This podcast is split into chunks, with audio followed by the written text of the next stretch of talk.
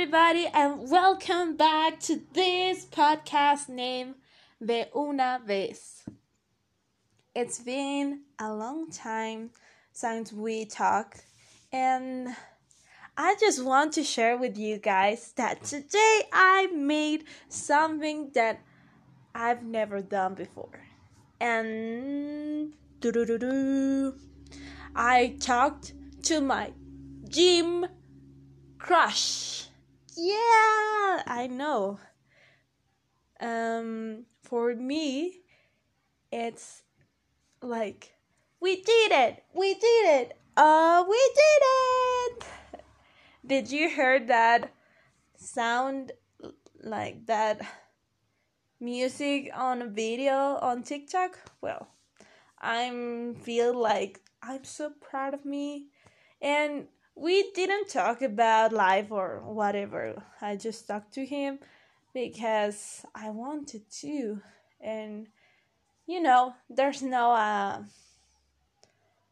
uh, moment, an indicate moment to do that. And I was like, oh, come on, you're here. He's there, and he's not using his headphones so he can hear you. And why not? and I just asked him how I can do an exercise and how I can start doing that. And he was nice. I know that maybe he he has a girlfriend, but I don't care cuz it was a fear that I used to have like well, I would like to talk to someone, but I don't know if I can do that because I didn't feel I didn't feel like enough. And right now I'm like, you know, why not? And I did it.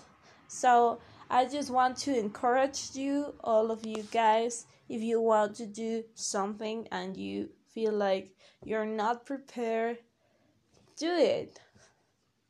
Maybe it doesn't be in the way that you want, but at least you can say that you try it and say like, well, it wasn't as good as I thought, but I did it. So basically, that's my opinion or my thought for today.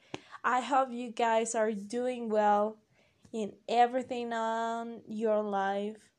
And you know enjoy enjoy your life and encourage yourself to do things that you don't usually do. So you can did it. You can do it. You can do it.